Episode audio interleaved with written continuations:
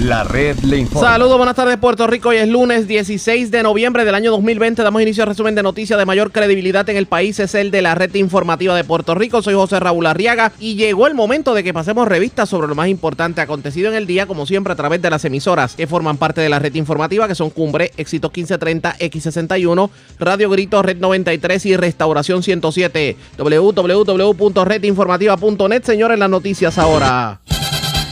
Las noticias. La red le informa. Y estas son las informaciones más importantes de la red Le Informa para hoy lunes 16 de noviembre. Desde hoy lunes, medidas más restrictivas al entrar en vigor el nuevo toque de queda. Hoy la red informativa habló con el ayudante general de la Guardia Nacional. ¿Qué función tendrán los soldados en medio de la pandemia? En esta edición les explicamos. Tanto la gobernadora Wanda Vázquez como el gobernador electo Pedro Pierluisi defendieron hoy las medidas tomadas para atajar el COVID. Pero los que están bien molestos son los comerciantes porque entienden que la restricción al 30% de ocupación en los comercios a días de las ventas del madrugador sería mortal para la economía. Y el secretario del Trabajo augura más personas que estarían solicitando el desempleo. Alcalde de Barranquitas confirma se están tomando medidas drásticas tras positivos entre empleados. Y su homólogo de Arroyo niega un brote de COVID entre empleados de su municipio y que haya tratado de ocultarlo como se rumoró.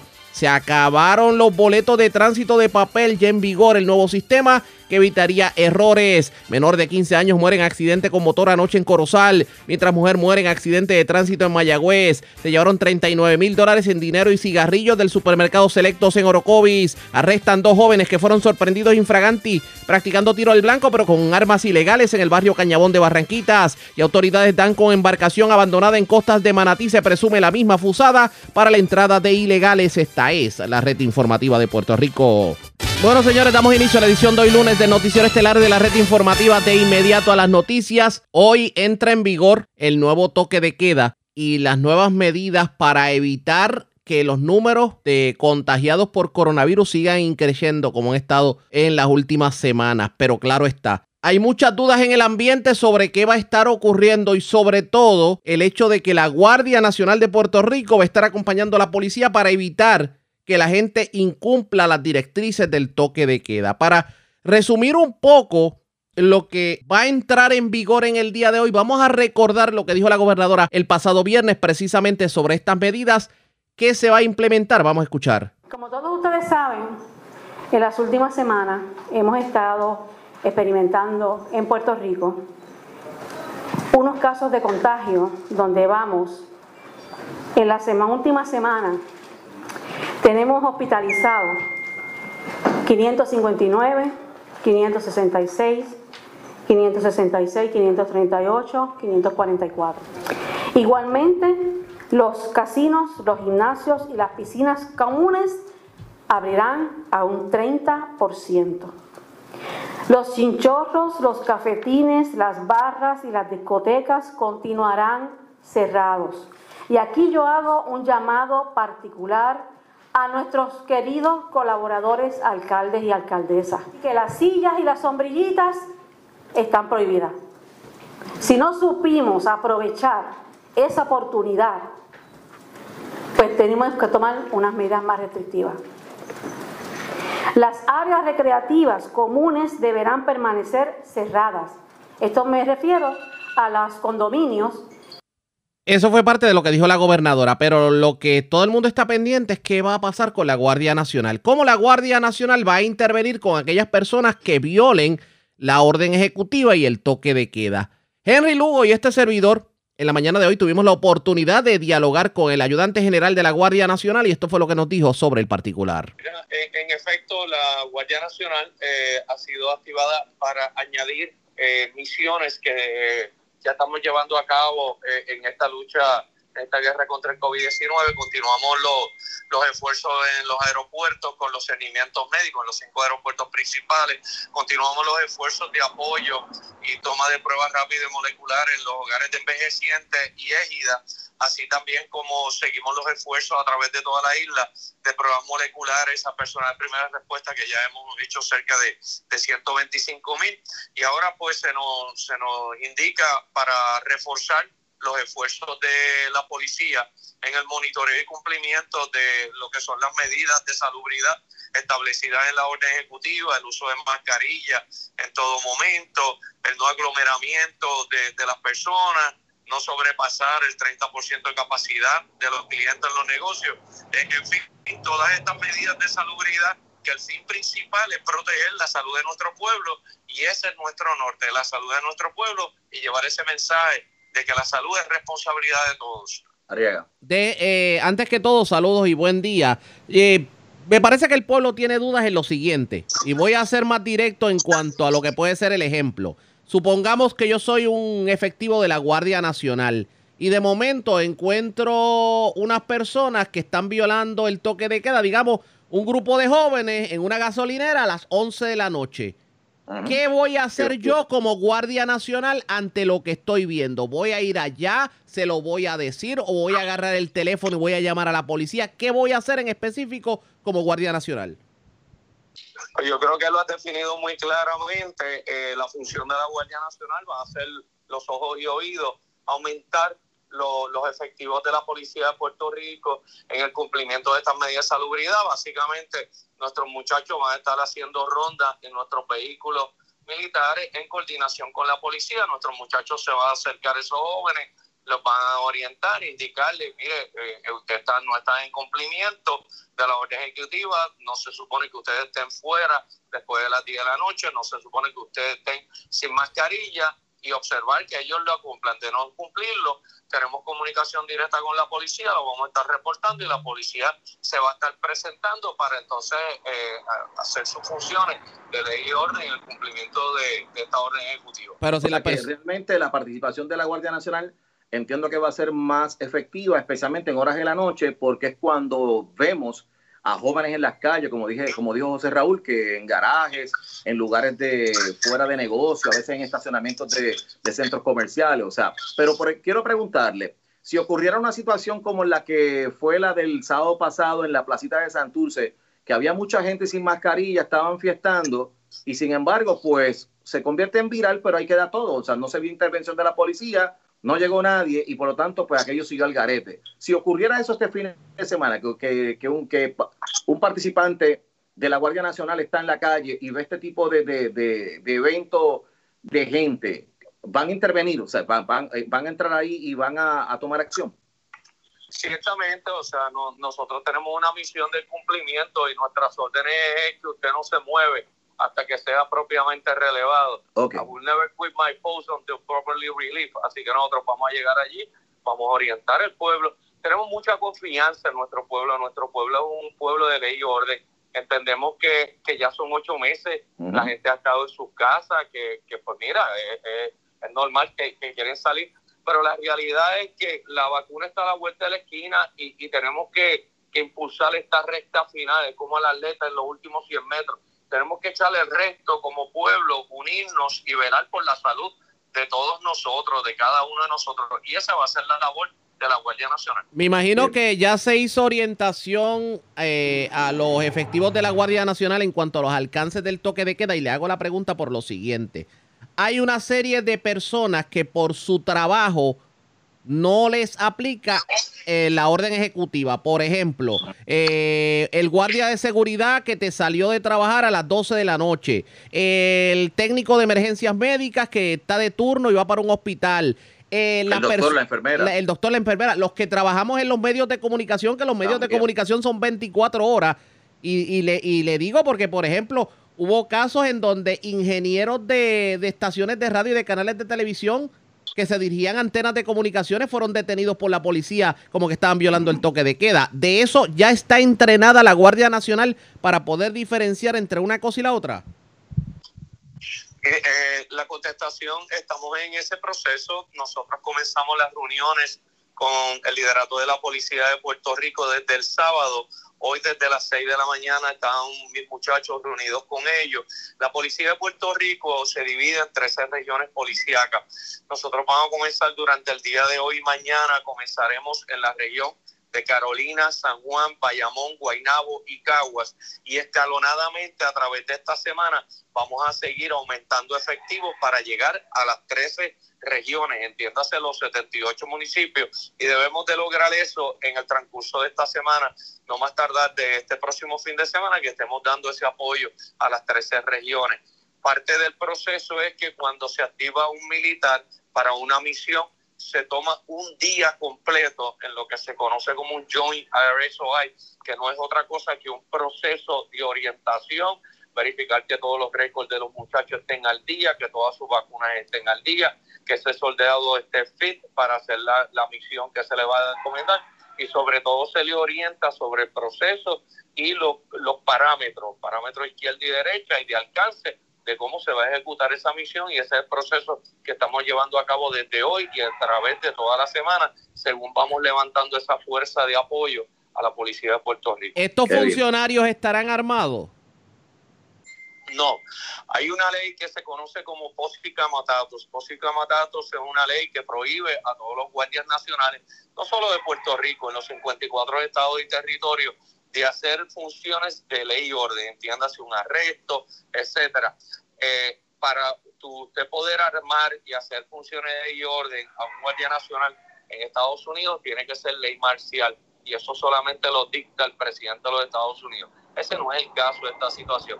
Así que nosotros no vamos a estar armados, vamos a hacer los ojos y oídos y extender ese, ese monitoreo y apoyar a la policía de Puerto Rico en el cumplimiento de esa orden ejecutiva y principalmente proteger la salud de nuestro pueblo. A mí, algo, a mí algo que me preocupa de toda esta situación y le explico. Tal vez la Guardia Nacional pueda hacer su trabajo. Digamos que la Guardia Nacional está en un pueblo de la isla y ha visto varias situaciones en donde se está violando el toque de queda, chinchorreo, gente en las noches o cualquier, cualquier asunto. Pero es de todos conocidos la escasez de policías. Por ejemplo, hay cuarteles los fines de semana en la montaña, en la zona oeste, en la zona centro-occidental, en donde solamente tienen un sargento, un retén y un guardia. Que de, está preparado este sistema que se ha planeado entre Guardia Nacional y Policía, tomando en consideración que a lo mejor la Guardia Nacional tiene un montón de efectivos, llaman a la policía y la policía le dice que solamente tengo un, el retén y el, el sargento y, se, y queda todo en nada. Eh, como te explicaba anteriormente, el Guardia Nacional se va, a quedarse ahí eh, personando en la situación, va a seguir tratando de orientar a las personas en el cumplimiento y no nos vamos a mover hasta que llegue la policía para completar la misión. Usted no se va del sitio hasta que usted completa la misión. Ok, o sea que es, más bien, es como reforzar la, la vigilancia y que la gente respete un poco más porque hay alguien ahí que, que realmente pues está para orientarte que a estas alturas orientar realmente la gente sabe lo que tiene que hacer, pero vamos a, vamos a ponerlo bonito.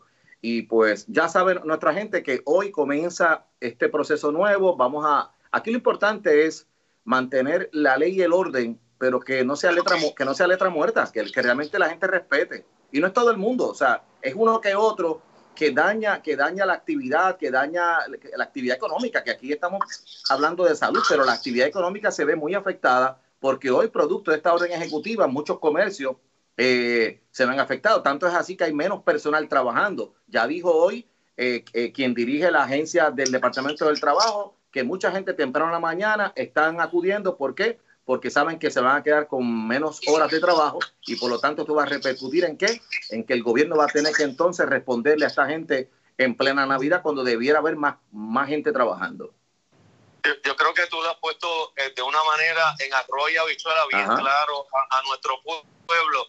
Los números al día de hoy es que tenemos 942 muertes en Puerto Rico. Una muerte es demasiado, sobre todo cuando te toca a, a ti bien de cerca, es un papá, un abuelo, un tío, un hermano. Puerto Rico no aguanta una muerte más. Y esta responsabilidad de salud es de todos. Como bien mencionaba, es un grupo bien pequeño. La realidad es que nuestro pueblo ha, sido bien resiliente y bien obediente en la ejecución cuando miramos a través del mundo. ¿Qué ha pasado en España? Nuevamente lockdown. En, eh, en Alemania, en Francia, en Italia nuevamente lockdown, en ciudades de Estados Unidos han tenido que ejecutar el lockdown. Puerto Rico lo hemos hecho bien, pero todavía nos falta un poquito más. Y ese es el llamado a nuestro pueblo a la responsabilidad de todo y terminar todos juntos sanos y salvos. Le pregunto sobre la vacuna, ¿cómo va la cosa? ya estuve leyendo en el fin de semana que como efecto secundario, pues aunque son menores, por ejemplo, dolor de cabeza, quizás dolor en el cuerpo, algo, pero que dura poco, o sea, que parece que la, que la vacuna va a ser efectiva, ¿verdad? Y ojalá que así sea. Pero entonces a la Guardia Nacional, ya en entrevistas anteriores con usted, hemos hablado de que para Puerto Rico se han asignado una cantidad de un millón, ¿verdad? Un millón de vacunas. Correcto, ¿Cómo, ¿Cómo va esto? ¿Cómo, va, ¿Cómo va el proceso?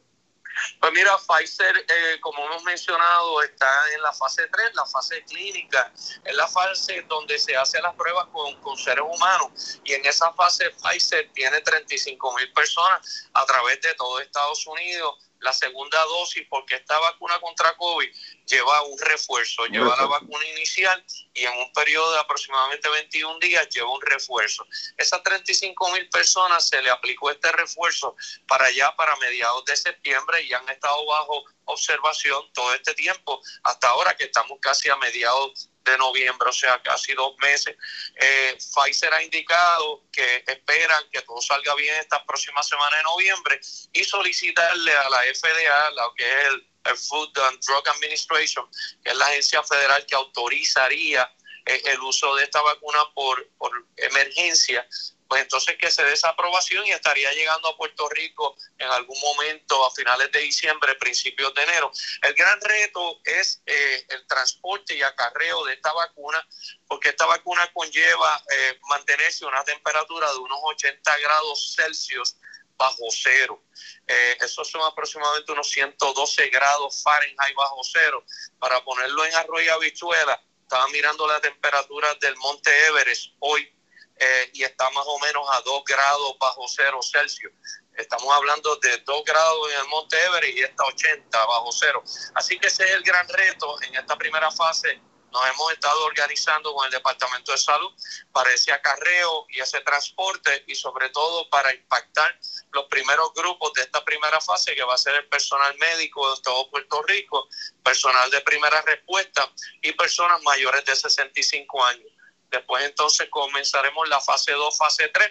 Así que yo veo, visualizo que Puerto Rico va a estar inmerso en, este proceso de vacunación todo el principio del año 2021, posiblemente hasta agosto. Así que esa es la recta final y exhortamos a todo el mundo que hay que medir esta, estas medidas de salubridad, utilice su mascarilla en todo momento, mantenga un distanciamiento. Si no hay necesidad de viajar fuera de Puerto Rico, quédese en su casa, comparta con su familia, valorice la importancia de la familia, porque cuando uno muere, un familia nos pone a uno en justa perspectiva de, la importancia y, la oportunidad que Dios nos da de vivir y de poder compartir con la familia. Vamos juntos a sobrepasar esto. Sí, sí, otra cosa es que ponemos en, las personas irresponsables ponen en peligro al personal de salud.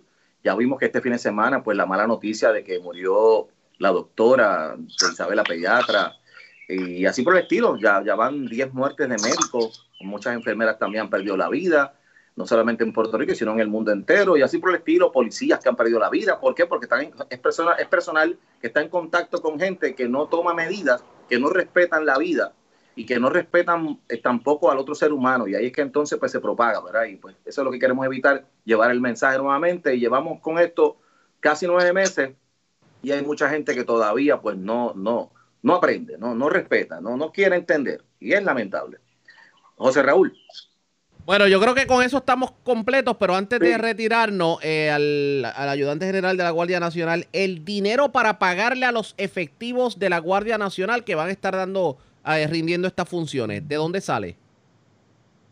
Mira, José Raúl, el dinero sale del gobierno federal, eh, asignaciones que se nos dan por parte del Departamento de Defensa. Eh, para darte una idea, desde que comenzó la movilización de la Guardia Nacional a través de todo Estados Unidos y en caso de Puerto Rico, que fue el 16 de marzo, hasta la fecha han sido cerca de unos 36 millones de dólares que se nos han asignado para cubrir todo lo que es sueldo, todo lo que es pruebas porque nosotros le hacemos pruebas a nuestro personal cada dos semanas y tenemos que mantener unas medidas de salubridad entre nosotros y proteger a, a, nuestros guardias nacionales en la ejecución y todo el trabajo que se ha hecho en el aeropuerto, en los aeropuertos, los hogares envejecientes, personas de primera respuesta.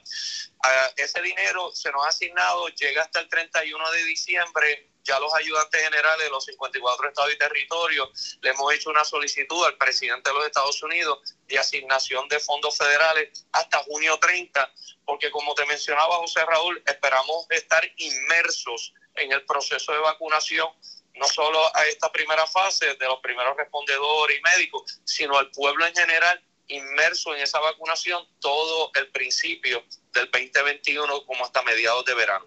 Así las cosas, hoy da inicio el nuevo toque de queda y las órdenes, pero no todo es miel sobre hojuelas porque otra de los asuntos que definitivamente está en boca de todos es el hecho de que se va a restringir la capacidad en los negocios en un 30% y esto se hace precisamente a una semana de las ventas del madrugador. ¿Qué piensa el sector económico sobre el particular? Vamos a estar atendiendo ese tema, pero antes hacemos lo siguiente. Presentamos las condiciones del tiempo para hoy.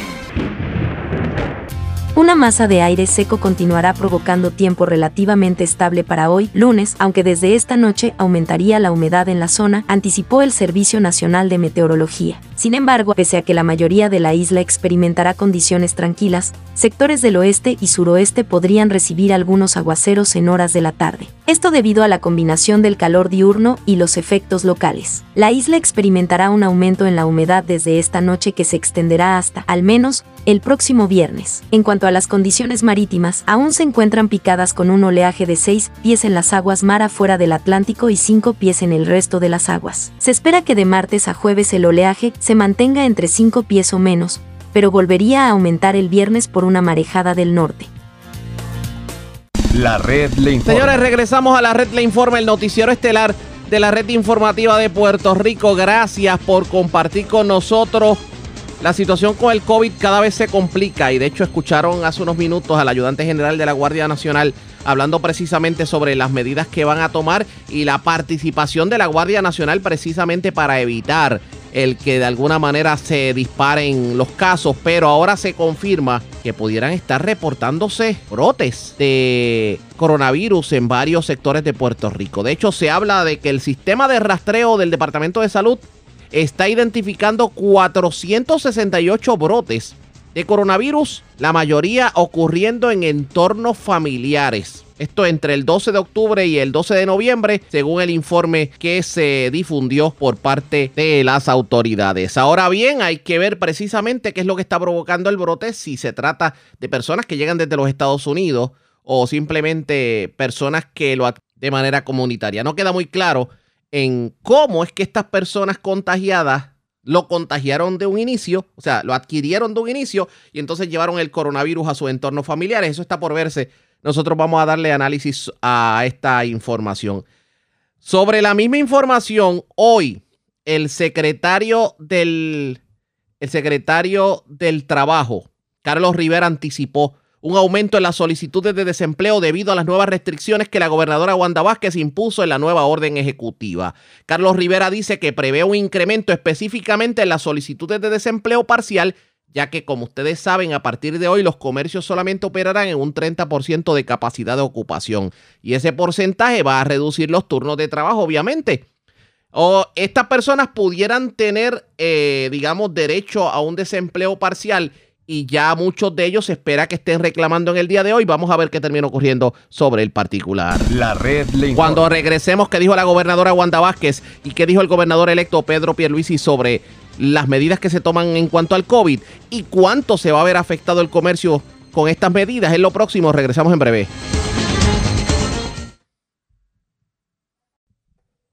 La red le informa. Señores, regresamos a la red le informa, el noticiero estelar de la red informativa. Gracias por compartir con nosotros. Ya ustedes escucharon al ayudante general de la Guardia Nacional explicando cuál será la función de estos oficiales en cuanto a lo que tiene que ver con el toque de queda que entra en vigor en el día de hoy. Pero tanto la gobernadora actual Wanda Vázquez como el gobernador entrante Pedro Pierluisi hoy en conferencia de prensa antes de iniciar los trabajos de las vistas públicas del Comité de Transición tuvieron la oportunidad de hablar precisamente sobre el tema del coronavirus y esto fue lo que dijeron sobre el particular.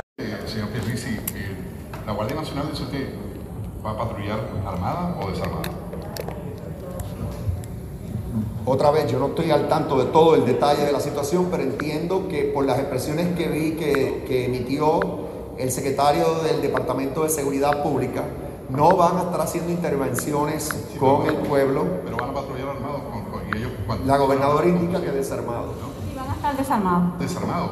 O si sea, hay- no van a, patrullar con sus armas y si, hay, y si hay una situación complicada, por ejemplo, supóngase donde hay un tumulto de gente bebiendo y hay una Bueno, yo situación espero que eso la no pase. policía no tiene, no tiene la capacidad para reaccionar, No, no. ¿cómo reaccionaría la Guardia Nacional? Yo espero que eso no pase, Weber, Ok, porque nosotros tenemos un pueblo, ¿verdad?, que, que ha sido muy consciente de lo que estamos viviendo.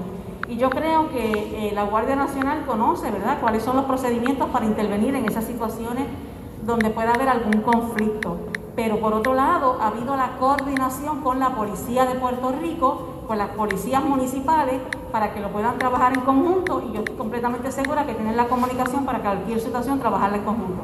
Y es que como, como dijo el secretario de Seguridad Pública, la función de los guardias nacionales es ser los ojos de la policía. Como dijo la señora gobernadora, y esto yo lo vi en los medios, no podemos pretender tener un policía parado en cualquier esquina, en todas las esquinas, pero por lo menos con, con los guardias nacionales activados, pues tenemos más, eh, eh, eh, podemos abarcar más.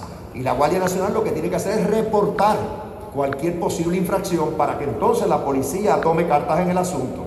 Hace sentido, tenemos que usar nuestro sentido común. y como ya dije, no impacta las finanzas del gobierno, o sea que esto no debe generar mayor controversia. Hay que, hay que utilizar todas las herramientas que tenemos disponibles. y de que los funcionarios de la Guardia Nacional van a hacer interven- no van a hacer intervenciones indebidas, eh, tomando en cuenta que aunque si bien hay miembros que son parte de la Policía de Puerto Rico y que han recibido adiestramientos de, de la reforma, no todos están adiestrados de, de- de esa, de esa manera, por un lado. Y por otro lado, eh, eh, ¿cómo, es que, cómo, es que se habla y, y se, le, se le da un mensaje al pueblo de que incluso es posible que se, que se cierren negocios que incumplan con la orden ejecutiva cuando hasta hace dos semanas, durante el periodo, electoral, tanto usted, licenciado Perluise, como el resto de los candidatos llevaron a cabo caravanas, que son eventos multitudinarios, que las mismas voces científicas que ustedes citan, eh, eh, constantemente indicaban que eran un riesgo para la salud y el contagio de las personas con el virus. Los- el aumento que se está viendo hoy, de hecho, los científicos lo asocian a todo este, este tipo de eventos, tanto los que no tienen que ver con caravanas como los eventos políticos. Con relación a la Guardia Nacional, ustedes conocen las ejecutorias de la Guardia Nacional.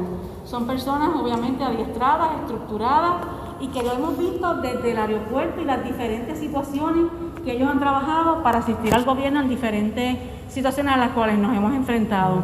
De hecho, eh, también se consignó no tan solo en la orden, sino que tuvimos comunicación con el gobierno federal a los efectos de que las intervenciones de la Guardia Nacional va a ser consistente con la reforma de la policía. Ellos conocen muy bien su trabajo, yo entiendo que ellos están totalmente preparados todos para asistir, así que tenemos que recordar que la intervención de la Guardia Nacional es para el cumplimiento de la orden consistente en que cada negocio tenga reflejado su eh, cartelón de cuántas personas acepta dentro, de que las personas tengan la mascarilla. Y yo tengo plena confianza en la Guardia Nacional y en el general Jereyes de que ellos van a hacer su trabajo adecuadamente y que ellos conocen cómo manejarlo. Eh, en cuanto a lo que mencionas de las caravanas políticas y eso, lo que voy a decir es que en mi caso en particular no se llevaron, no se llevaron a cabo acti- actividades multitudinarias ni caravanas. Hasta faltando aproximadamente 10 días del- de la elección. Y se hizo luego de que se le presentó un protocolo al comisionado de la policía eh, de todas las medidas que íbamos a tomar en, en los rallies o caravanas eh, para proteger la salud de todos los que participaban en estos eventos. O sea que se actuó responsablemente. Ahora, claro está, tuvimos un proceso eleccionario, la democracia no se suspende. Eh, yo no puedo hablar por los demás candidatos, pero sí puedo hablar por de mi propia campaña. No llevé a cabo actividad alguna multitudinaria durante desde la primaria hasta 10 días antes del evento, cuando ya básicamente estaban llevándose a cabo, todos los demás candidatos estaban llevando actividades Yo era el único básicamente que no las estaba llevando a cabo y establecimos un protocolo, se lo presentamos a la policía, recibió el visto bueno de la policía. Yo puedo entender las generalizaciones, puedo entender las percepciones, pero ahora lo importante es mirar hacia el frente, no estar mirando hacia atrás, mirar hacia el frente. La gobernadora acaba de emitir una orden ejecutiva, es importante que se cumpla. Puerto Rico es una jurisdicción de ley y orden y veo con buenos ojos que se active la Guardia Nacional cumpliendo con la reforma de la policía que mencionó la gobernadora, que es una reforma producto de un acuerdo entre el Departamento de Justicia de Estados Unidos y el gobierno de Puerto Rico. Así que ahora lo importante nuevamente, vamos todos a poner de nuestra parte y, entonces y dejar de estar mirando hacia atrás, vamos a mirar hacia el frente. Licenciado, lo, que sucede es que respecto a los contagios de COVID, precisamente se mira hacia dos semanas atrás para ver el número de contagios en el día de hoy, por un lado y, y si está diciendo que tuvo la de la policía, pues quiero que quizás la gobernadora pueda abundar un poco más de eso, porque es que expresamente en la orden ejecutiva están prohibidas las caravanas. Eh, no, es, no es un 30%, un 50%, estaban prohibidas las caravanas. Y ciertamente la administración de la gobernadora no intervino ni con sus eventos ni con el resto de los candidatos. Quizás la, la gobernadora pueda abundar un poco más de eso. Yo creo que cuando el gobernador electo ha dicho de que hubo los protocolos de seguridad, así fue cumplido en el sentido de que se cumpliera con la orden y que cumpliera con todos los protocolos. El problema es que cuando ¿verdad? hay este tipo de actividades es bien difícil poder mantener el control de todos los ciudadanos. Hoy en día, mire lo que pasó el viernes y el sábado en la placita. Está la orden. Cada ciudadano tiene un deber, una responsabilidad de cumplimiento, porque aún habiendo un llamado para hacer una caravana, para hacer un rally, cada ciudadano sabe que tiene que guardar distancia, que tiene que utilizar la mascarilla. Y eso es una responsabilidad de todos. Así que yo creo que aquí no es eh, puntualizar en actividades en particulares, porque si ustedes escucharon un programa que hubo donde el viernes pasado, donde hablaron unos médicos, ¿qué decían esos médicos?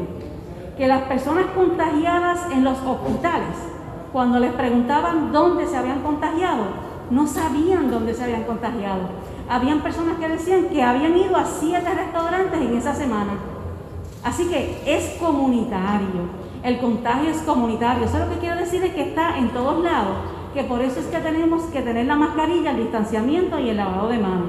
Así que yo creo que ahora vamos a mirar hacia el frente, como dice el gobernador electo, vamos a hacer el llamado al cumplimiento de todos los ciudadanos, porque el hecho de que aquella persona que está a mi lado está violentando los protocolos, y no usa la mascarilla, eso no quiere decir que yo no la use y que sea responsabilidad del gobierno. El gobernador, con relación a esta orden ejecutiva que inicia hoy, eh, y gobernadora, muchos comerciantes, lo que llamamos pymes, se han quejado el hecho de que no son ellos o que se están tomando decisiones que les perjudica a ellos cuando no tienen la información correcta o según ellos, ¿verdad? No, no, no yo de que realmente en los negocios eh, eh, se están llevando a cabo los contagios. Y ellos entienden ya que si siguen cerrados, pues eh, a la larga no van a poder abrir. Okay. ¿Qué van a hacer con eso? Si realmente van a tener alguna estadística, alguna información de que realmente esos pymes tienen que seguir bajando a 30% o realmente tendrían que cerrar. Aquí, como hemos dicho, la prioridad es la salud de la vida del pueblo. Las determinaciones que no solamente ahora, sino desde marzo, he tomado con relación a las determinaciones y las órdenes ejecutivas no han sido caprichosas ni al azar. Han sido avaladas por los sectores médicos y los sectores económicos. Por eso que el gobernador electo también está diciendo que va a tener un, grupo de personas expertas que van a asistirlos en estas decisiones. Nosotros lo hemos hecho al, al inicio con el Task Force Médico, y económico y después con el modelo que ellos mismos crearon. Los comerciantes no deben tener esa preocupación porque, si ustedes recuerdan, hace unos meses atrás empezamos con el 20%. Así se siguió aumentando hasta el 55%, así que ya ellos saben cómo manejar esto. De hecho, para poder operar un negocio, el permiso de bombero les dicen cuántas personas se permiten en ese negocio. Así que en lo que esto se controla o de alguna manera el contagio comunitario, podemos tener un control, tenemos que tomar medidas. No podemos ver a Puerto Rico aislado, lo tenemos que ver de comparación con el mundo, cómo se está comportando la pandemia a nivel del mundo, que muchos lugares están cerrando. Nosotros no tenemos que cerrar porque ya tomamos esa medida en marzo y nos ha ayudado a ir balanceando mes por mes. En términos de las ayudas, siempre han tenido prioridad para mí en los pequeños y medianos comerciantes, siempre. Por eso no cerramos. Por eso solamente hicimos unas limitaciones. Hay ayudas que están vigentes hasta el 30 de diciembre que podrán seguir solicitando para que ellos puedan de alguna manera paliar el impacto. Toda aquella ayuda que pueda ir dirigida a los pequeños y medianos comerciantes la vamos a seguir eh, anunciando para que ellos se puedan beneficiar. Pero en este momento no deben por qué tener eh, temor. La único cambio es al 30%, que antes estuvieron al 20 y al 25, o sea que ellos saben manejarlo, es ponerlo al frente del negocio cuál es la cantidad de personas. Carlos Weber, de informe 79. La, la gobernadora ha resumido muy bien eh, el propósito de los cambios en la orden ejecutiva. Eh, hay que recordar que aquí lo que hay que buscar en todo momento es un balance, pero no podemos tapar el cielo con las manos. O sea, desde el punto de vista de científico, lo que estoy viendo es que estamos a nivel naranja y que eh, al medir la exposición que tiene Puerto Rico al virus y su impacto, y que a ese nivel la recomendación científica es que es, la apertura se dé a nivel del 30%. La meta tiene que ser salir de ese nivel naranja.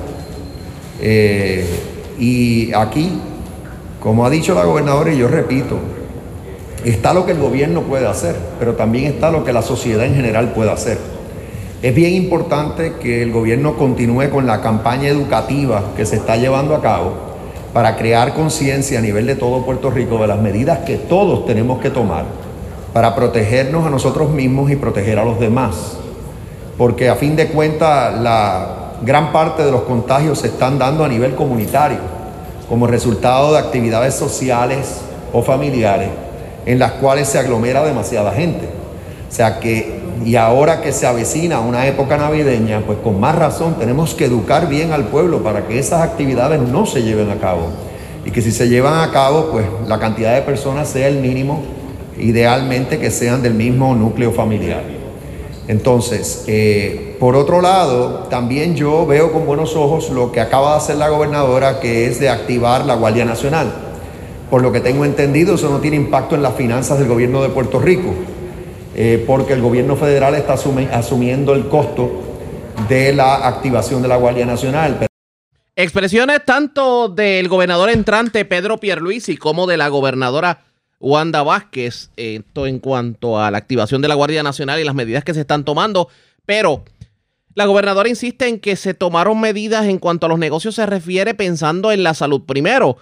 Los que no están muy contentos precisamente con las decisiones que se han tomado son los pequeños y medianos comerciantes que entienden que se está discriminando contra ellos porque a las megacadenas se les permite abrir a un 30% y a los pequeños negocios no se les está permitiendo abrir. Vamos a estar hablando con un representante de los comerciantes en el transcurso del noticiero. Pero antes hacemos lo siguiente. La red le informa. Vamos a la pausa cuando regresemos las noticias del ámbito policíaco más importantes acontecidas entre las que tenemos que destacar Murió un adolescente de 15 años en un accidente con motor en Corozal, mientras se llevaron como 39 mil dólares en dinero y cigarrillos del Selectos de Orocovis. También murió una dama en un accidente de tránsito en Mayagüez. Y en la zona sureste de Puerto Rico se reportó un incidente de agresión a una persona que fue agredida por desconocidos. También encontraron una embarcación en Manatí a orillas de la costa. Aparentemente eh, pues se utilizó para la entrada de indocumentados. Escalaron un negocio en Ciales también y se llevaron de todo. En lo próximo, regresamos en breve. La red le informa. Señores, regresamos a la red le informa. Somos el noticiero estelar de la red informativa. Gracias por compartir con nosotros. Vamos a noticias del ámbito policiaco porque tenemos que comenzar en Orocovi. Delincuentes se llevaron sobre 39 mil dólares en dinero y cigarrillos del supermercado selecto en el barrio Gato de Orocovi. Mientras este fin de semana arrestaron dos personas en el barrio Cañabón de Barranquita. Aparentemente estaban practicando el tiro al blanco, pero con pistolas ilegales. La información la tiene Guidalis Rivera Luna, oficial de prensa de la Policía de Bonito. Saludos, buenas tardes. Ah, buenas tardes a todos. Un escalamiento fue reportado el fin de semana en el supermercado selecto que ubica en la carretera 155 en el barrio Gatos, en el pueblo de Orocovi. Alega Juan Ramos que varios individuos rompieron la puerta principal del supermercado, logrando acceso al interior, de donde se apropiaron ilegalmente de 17 petis de 159 dólares, para un total de 3.700 dólares, de las cajas registradoras, diferentes tipos de moneda, 15.800 dólares en cigarrillos y además rompieron el sistema de la computadora y el sistema de la seguridad valorado en 20.000 dólares. La propiedad de los daños fueron estimados eh, aproximadamente en 39.500 dólares. Se refiere a la división de propiedad del Cuerpo de Investigaciones Criminales de la Ley Bonito para que se hagan cargo de la investigación. A su vez, este fin de semana se reportaron dos arrestos por infracción a la ley de armas en la carretera 772, kilómetro 6.0, barrio Cañagón, frente a la floristería Maritza en el pueblo de Barranquita. El agente Ramiro Rivera, del de Barranquita, arrestó a Rafael Fernández Obret, de 44 años, y a Harold Ortiz Pagán, de 56, ambos residentes en Bayamón por violación a la ley de armas, ya que estos, en común acuerdo, realizaron disparos con armas de fuego a una tarjeta utilizada para tiro al blanco. A esto se le ocupó una pistola marca Glock modelo 19 con un cargador sin municiones, un rifle aéreo precisión modelo X15 calibre 223 cargado con tres municiones y un bulto negro con 54 municiones calibre 9. Al lugar se personó el agente Víctor Ortiz de Servicios Técnicos y el sargento Kene.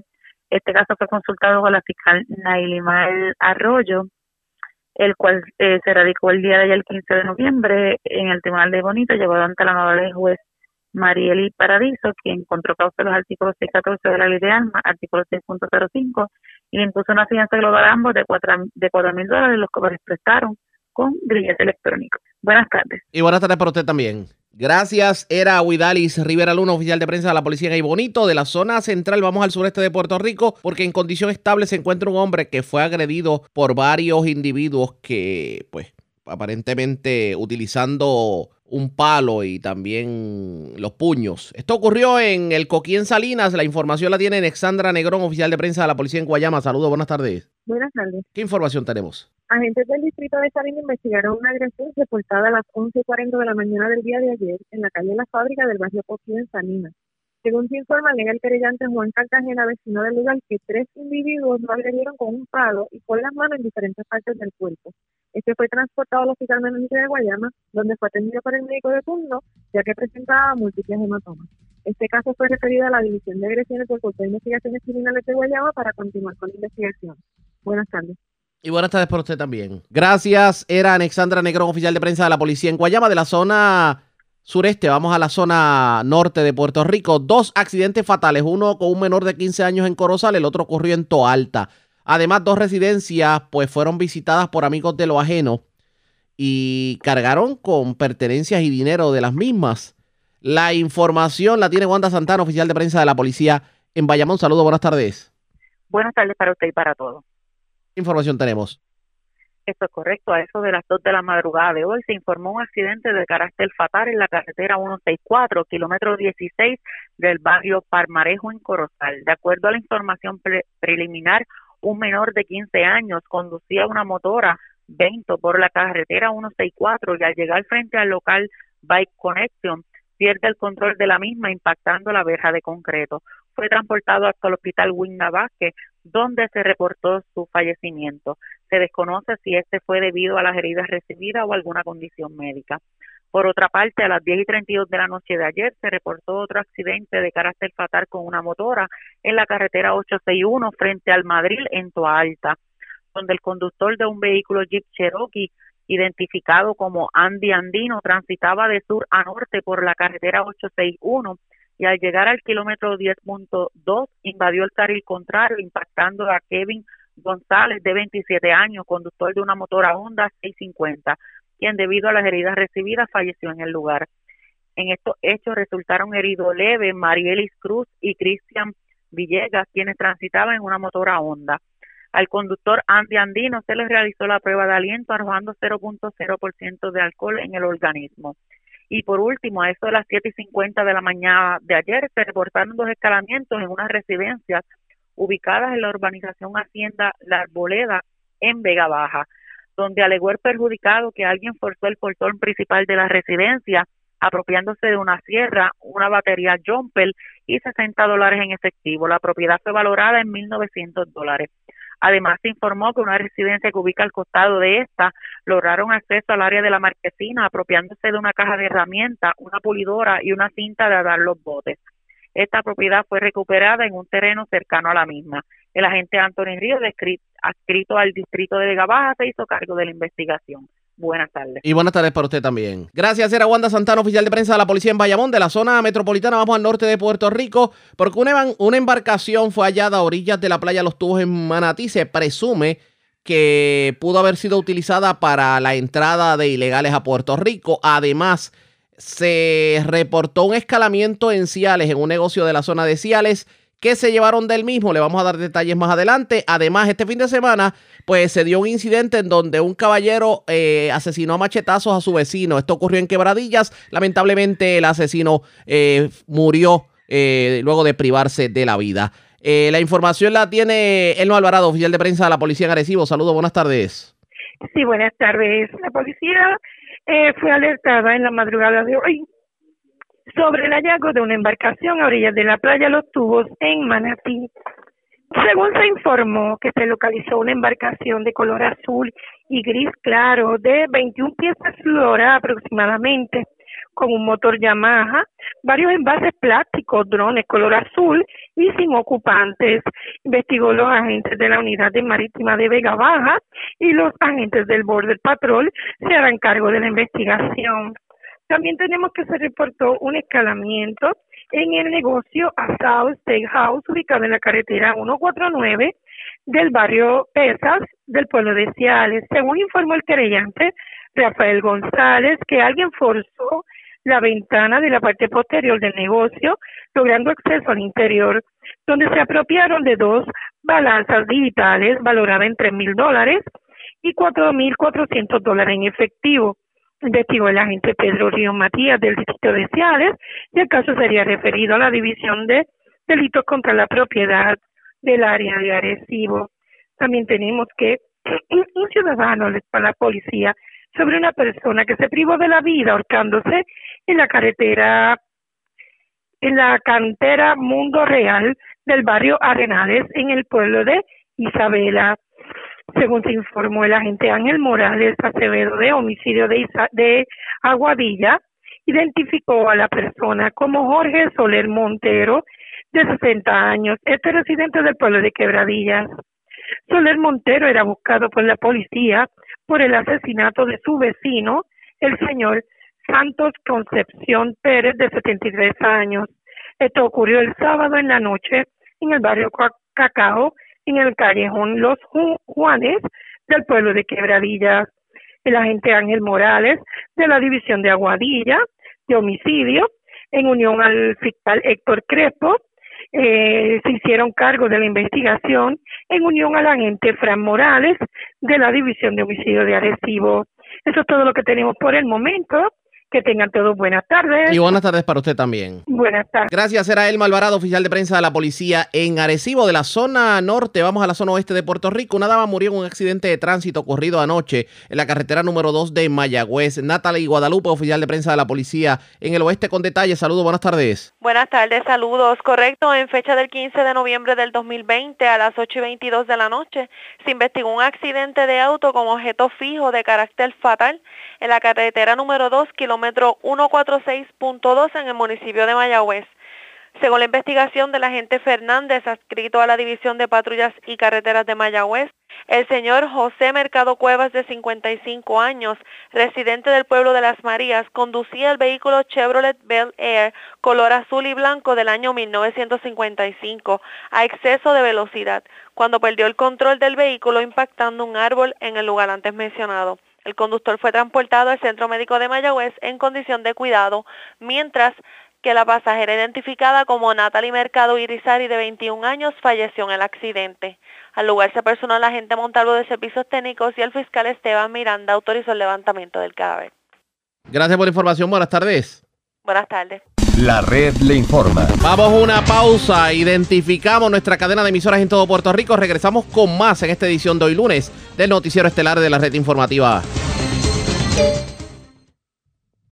La red le informa. Señores, iniciamos nuestra segunda hora de programación. El resumen de noticias de mayor credibilidad en el país es la red le informa. Somos el noticiero estelar de la red informativa de Puerto Rico, edición de hoy, lunes 16 de noviembre. Vamos a continuar pasando revistas sobre lo más importante acontecido, como siempre, a través de las emisoras que forman parte de la red, que son Cumbre, Éxitos 1530, X61, Radio Grito, Red 93 y Restauración 107. Señores, las noticias ahora. Las noticias.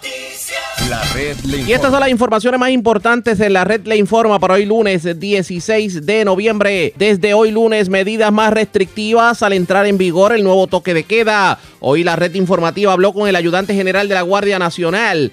¿Qué función tendrán los soldados en medio de la pandemia? En esta edición les explicamos. Tanto la gobernadora Wanda Vázquez como el gobernador electo Pedro Pierluisi defendieron hoy las medidas tomadas para atajar el COVID. Pero los que están bien molestos son los comerciantes porque entienden que la restricción al 30% de ocupación en los comercios a días de las ventas del madrugador sería mortal para la economía. Y el secretario del Trabajo augura más personas que estarían solicitando el desempleo. Alcalde de Barranquitas confirma se están tomando medidas drásticas tras positivos entre empleados. Y su homólogo de Arroyo niega un brote de COVID entre empleados de su municipio y que haya tratado de ocultarlo como se rumoró.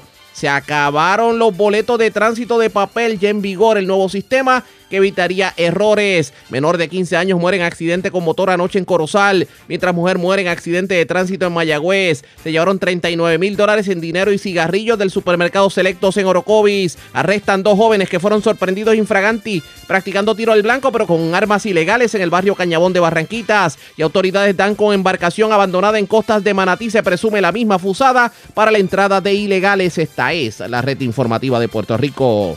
Bueno, señores, damos inicio a la segunda hora de programación en Noticiero Estelar de la red informativa. De inmediato a las noticias, en muchos municipios se han reportado casos positivos de COVID y hay alcaldías que se han visto obligadas a cerrar. Hay dependencias municipales que han tenido que ser cerradas para atender esta situación. Barranquitas no es la excepción.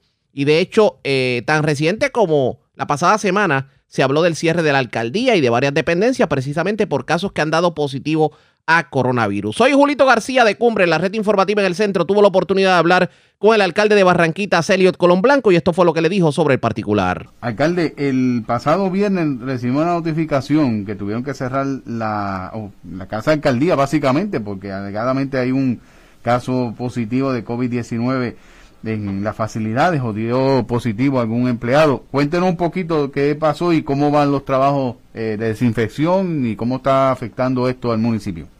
Pues inmediatamente que eh, eh, tuvimos conocimiento de lo sucedido, que bien has explicado tú, eh, eh, con- eh, activamos el protocolo, enviamos a las personas que habían ten- tenido contacto directo con la persona a hacerse las pruebas, también a desinfectar el- las áreas de la alcaldía. Tuvimos también un caso en el área de manejo de emergencia, otro en, en, en el centro geriátrico de la Hermandad, y pues se activaron los protocolos para que eh, nuestros empleados estén seguros. Y estamos en el proceso de que pues se confirman algunas pruebas y la persona pues ya que salió negativo, pues puede reportarse a su, a su lugar de trabajo. Eh, alcalde, pero entonces, como quiera, está eh, funcional la casa alcaldía ahora mismo. O sea, que el Bueno, ciudadano... el viernes, la- el viernes cerramos para desinfectarla. Ajá. El viernes cerramos para desinfectarla, pero ya hoy los empleados que han salido este, eh, con la prueba negativa se han ido reportando. Muy Eh, bien. esperamos que durante la semana se, se vaya normalizando este, la situación. Eh, alcalde, el caso de Barranquita, pues tiene eh, varios casos, ¿verdad?, de COVID-19. ¿Cómo su administración ha estado atendiendo esta situación de la pandemia en, en Barranquita? Pues como bien saben, nosotros en Barranquitas eh, tenemos actualmente la oficina de manejo y rastreo de COVID-19. Eh, quisiera actu- actualizarte los números que tenemos eh, en, en este momento. Sí, diga. Eh, tenemos 96 casos que son confirmados, que ahora mismo están activos como, como COVID positivo, eh, 35 probables y 261 que son recuperados. O sea que eh, al día de hoy tenemos solamente 96 casos, que es, es muchísimo, ¿verdad? Pero son 90 96 casos que están confirmados en el pueblo de Barranquitas con COVID-19. Y entonces, en este caso, eh, sabemos que usted está llevando, pues, eh, visitando las comunidades, su equipo de trabajo, eh, llevando mascarillas y lo demás. Hay una ordenanza de parte del municipio para, por ejemplo, el uso de mascarillas. Estamos, traemos el ejemplo de Ponce, que está dando hasta 5 mil dólares de Pues- multa por, una, por no usar mascarilla.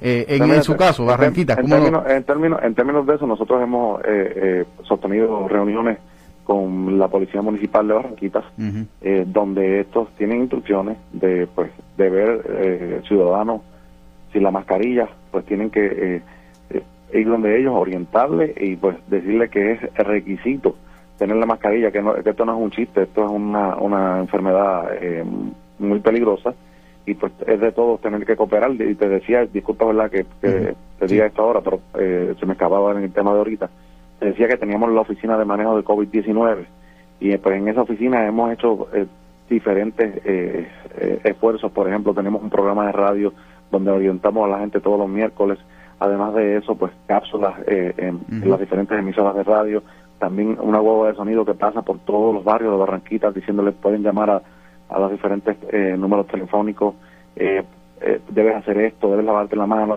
este, los orientamos, además de eso, como tú dijiste, llevamos mascarillas, llevamos eh, hand sanitizer, alcohol a las comunidades, a los, a los comerciantes le estuvimos llevando eh, un dispenser, dispenser de, de hand sanitizer que toma la temperatura automáticamente, entre otras cosas. Hemos hecho un sinnúmero de, de, de esfuerzos para prevenir el COVID-19 en nuestro pueblo. Muy bien. Eh, en, el- en este caso también de la de esta pandemia ha afectado grandemente ¿verdad? el comercio. Eh, ¿Cómo se encuentra en el caso de Barranquitas? Que pues, sabemos, por ejemplo, la 152, que es una de las vías más eh, transitadas en la región. Eh, ¿Cómo ha estado afectando ¿verdad? Eh, eh, Pues, esta pues, pandemia? la, la- eh, la realidad es que lo que recibimos en el pueblo de Barranquita, sabemos que nuestro pueblo tiene mucho negocio, que son los, los famosos chinchorros, ¿verdad? Ujú. Esto por la orden ejecutiva de la gobernadora se han visto afectados, no han podido operar. Estamos nosotros como municipio pues eh, identificando unas oportunidades donde podamos eh, ayudarle a ellos para eh, darle un pulso, ¿verdad? Dentro de, de- de lo que podamos nosotros en nuestro en nuestro escaso presupuesto que tenemos eh, como municipio pequeño, pero poderle dar, brindarle la ayuda. Esos negocios sí se han visto afectados. eh, pues, eh, es una situación eh, bien difícil. Estamos trabajando pues con la salud de las personas, que eso es primordial, pero también ten- entendemos que pues la economía es importante que continúe y pues es ese balance tan tan necesario que hay que realizar. Y en el caso de los recaudos, porque con ver negocios, ¿verdad?, que no están operando completamente, el IBU se reduce, en fin, eh, ¿cómo han estado los recaudos en el municipio? En Pues eh, eh, precisamente la semana pasada estuve hablando con, con, con el director de finanzas y pues eh, me estaba diciendo que al momento eh, hay un balance entre lo que son los, los, los- gastos y los ingresos, eh, que estamos pues, pues eh, estamos manejando la situación, eh, están entrando el dinero, gracias a Dios, no hay una crisis que yo tenga que anunciar, ¿verdad? Tenemos este problema. Al momento, según la información que nos dio el director de finanzas, pues el movimiento de, de ingresos se está dando en el municipio. Muy bien. O sea que por, lo menos en ese aspecto todavía el municipio pues eh, no ha recibido el, el- el golpe, ¿verdad? Eh, como en quizá en otros municipios ya se está viendo. Claro está, y pues tenemos que ser también nosotros como municipio responsables en el gasto, ¿verdad? Porque si eh, en un momento dado el ingreso es menos, pues el gasto tiene que controlarse para que este, eh, creemos un balance y tengamos un presupuesto balanceado. Eso dijo el alcalde de Barranquitas precisamente sobre la pandemia, cómo se ha visto afectado el comercio y las dependencias municipales que han tenido que cerrar precisamente por casos positivos. Pero aprovechó y habló sobre lo ocurrido en la elección. Obviamente el alcalde revalidó a un segundo término. Sobre el particular, esto fue lo que dijo. Sí, eh, alcalde, por último, en el caso de, ya que usted pues, de, eh, ese conocimiento general revalidó en, eh, en la poltrona municipal, eh, ¿qué planes tiene los primeros 100 días ya después que comience su eh, término en enero? Mira, nosotros vamos a continuar con lo que estábamos haciendo durante estos 11 meses, vamos a continuar repavimentando las carreteras municipales. Durante los pasados 11 meses se invirtieron alrededor de 4 millones de dólares en, las, en caminos municipales. Y, y todavía en- tenemos necesidad, yo estoy día a día eh, en la calle y veo que nos falta mucho por hacer, eso es una de las prioridades eh, inmediatas que, que vamos a continuar haciendo como alcalde. Me preguntabas ahorita en términos de los comercios, vamos a estar sosteniendo reuniones con ellos, queremos ser eh, mano amiga de, de, de los comercios, sabemos que son el motor de nuestro pueblo en términos del desarrollo económico y queremos que ellos se sientan respaldados por este servidor. Eh, además de eso, eh, brindarle un servicio de excelencia a los ciudadanos. Vamos a hacer una reestructuración en términos de, de, cómo se brindan los servicios en el municipio, las peticiones, sabes que a veces pues se hace una petición en el municipio y, y, y, el tiempo que se tarda no es, no es el que la persona estima que debe ser y pues nosotros como municipio estamos muy pendientes de eso, queremos crear un sistema donde el ciudadano barranquiteño sepa en qué, dónde está ubicado su petición, por qué paso va para que eh, se vea el servicio que nosotros queremos darle a nuestro pueblo. Y alcalde, en este caso, ¿verdad? De, de los primeros 100 días, me pregunta un oyente aquí, a través también de las redes, de que aproximadamente cuando la 143 va a estar ya en función, ¿verdad? Se sabe que se están haciendo trabajo, pero eh, me pregunta el, oyente que cuándo estaría ya eh, completados los trabajos. Pues mira, en términos de eso, ya ellos comenzaron aproximadamente hace como un mes y pico. Eh, las expectativas que eso esté como en un año, pues debe estar en, en noviembre 2021, diciembre 2021 aproximadamente, según los datos que nos ofrecen. Así que... Eh, eh, gracias por recordarme eh, esa parte de, de, la 143. También tenemos el puente de Cañabón. Ya ese puente está en diseño y próximamente comienza la construcción. Es una de las prioridades en estos primeros 100 días. Expresiones del alcalde de Barranquitas, Eliot Colón Blanco, pero de la misma manera que se han reportado, y volviendo otra vez al tema del COVID, casos positivos en el municipio de Barranquitas, pues se han reportado en otros municipios, pero Hubo un rumor en el sentido de que aparentemente había un brote de casos de coronavirus en el municipio de Arroyo y que el alcalde Eric Bacher se lo tenía escondidito. Pues Omar de X61, la red informativa en el sureste, tuvo la oportunidad de interpelar al alcalde y obviamente emplazarlo sobre la información. Y esto fue lo que dijo sobre el particular. Como bien dijiste, se, escuchaban rumores de, diferentes situaciones eh, en el municipio referente a un contagio de, de COVID te puedo dejar saber que realmente de, utilizar la palabra brote en, caso del municipio de Arroyo, eso no, no existe.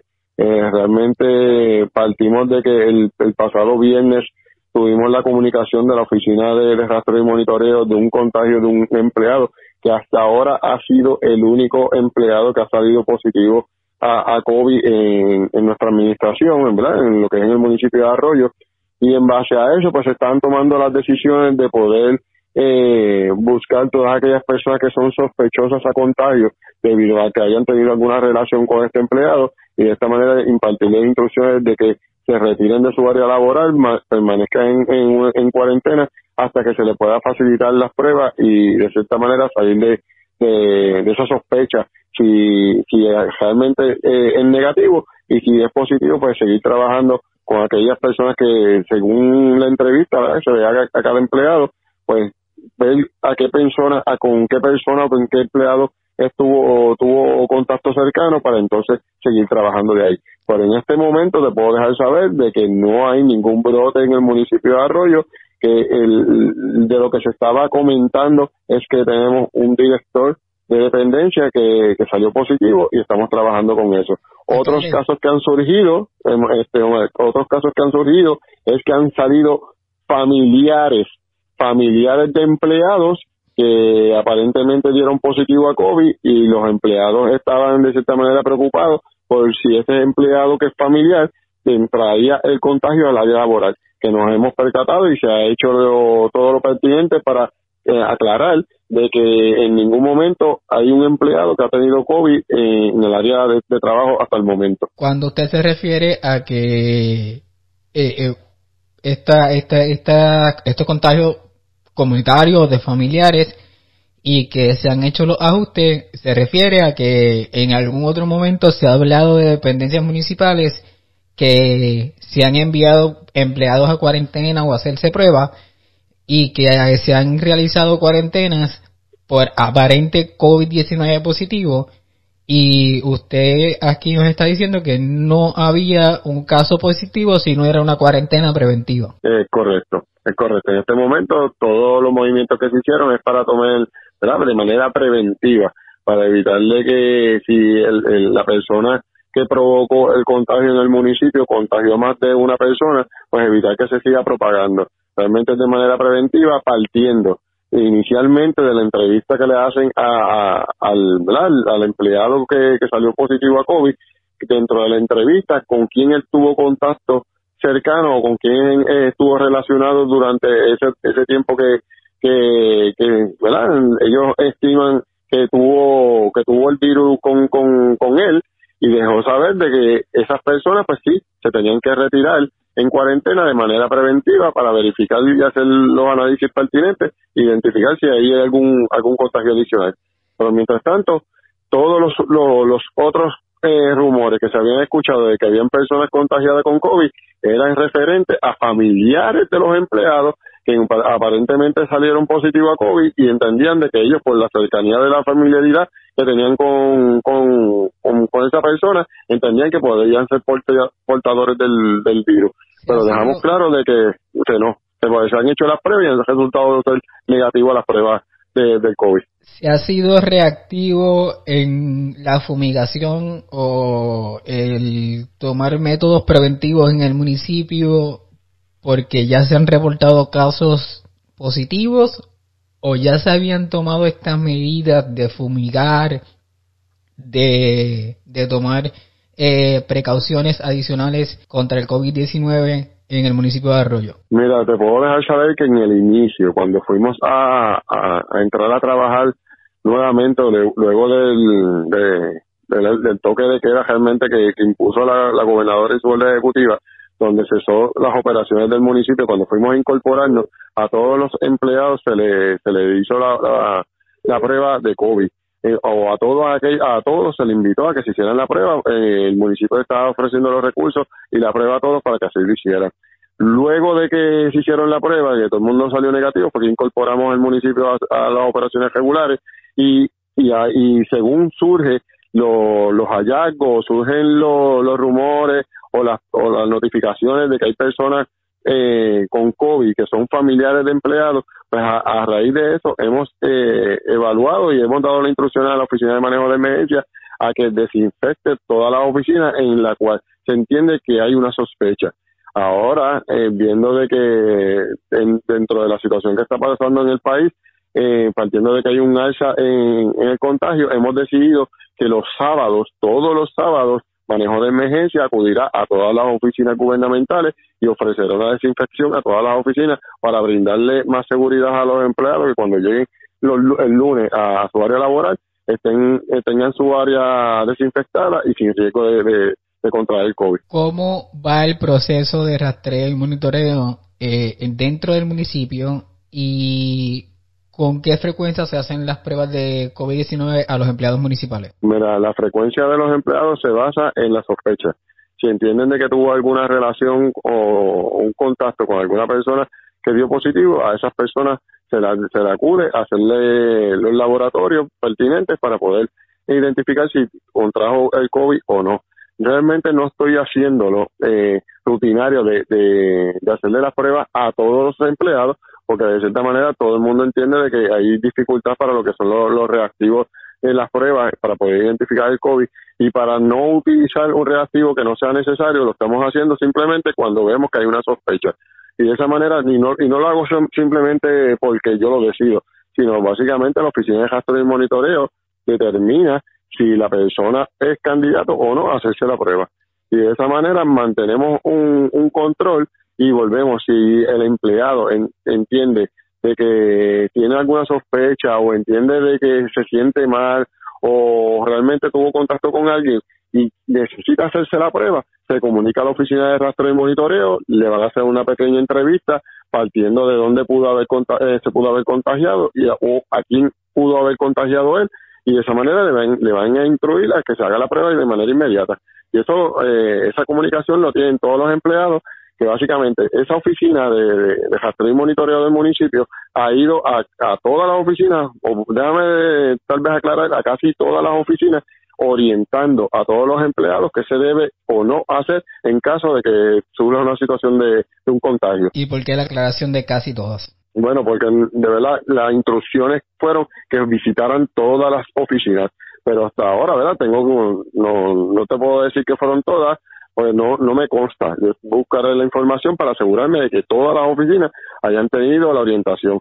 Y si no es, y si no, y se han dejado alguna oficina, tienen que hacerlo y, buscar la manera que eventualmente o mensualmente se le vaya a dar una orientación de seguimiento para evitar de que se siga este malinterpretando las conductas o la situación de, de que puedan ser contagiados del COVID, que, que es lo que no queremos y queremos proteger a los empleados. Es meritorio preguntarle, el alcalde de Arroyo no está ocultando la información al pueblo ni está eh, omitiendo ciertas cosas para no crear preocupación en la ciudadanía. Se está llevando todo completamente claro. Claro, este Omar, no, realmente nosotros no tenemos por qué eh, de mentirle al pueblo o, decirle noticias que no son correctas.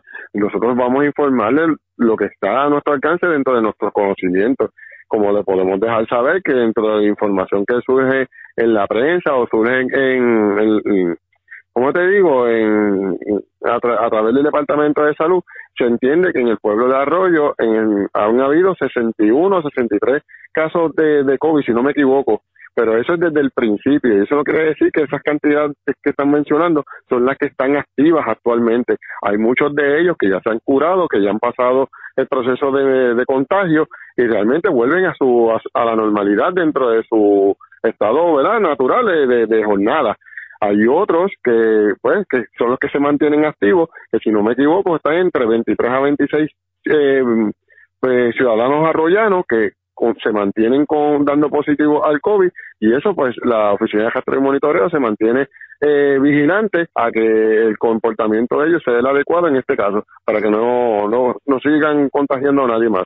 Cuando se refiere a, desde el principio, hablamos de febrero o marzo que comenzó la pandemia en el país. Es correcto, desde febrero o marzo se comenzó a trabajar con el asunto de del COVID hasta el momento. Todo en, el municipio de Arroyo se han contagiado una cantidad de personas que son alrededor de 61 a 63 personas que de, verdad este no te puedo ser certero porque realmente no no, no me acuerdo de la estadística de, de, del día de hoy que pues realmente esto se va actualizando día a día y esos son los que tenemos desde enero, febrero, desde el comienzo del COVID hasta el momento. Activos, hay entre 23 a 26 personas eh, del pueblo de Arroyo que están activos con el virus. ¿Estos casos activos son casos de contagios comunitarios? Sí, sí, sí, son todos comunitarios, excepto este caso que es reciente de, de, un empleado, del director, que de un director que salió positivo a COVID, que, que, que, está confirmado que es positivo. Usted como alcalde se está haciendo pruebas constantes, están tomando las medidas, ¿cómo está llevando usted? ¿Usted está expuesto con el pueblo? ¿Cómo se está llevando esto? Mira, de la misma manera que, que lo estamos haciendo con cualquier otro empleado,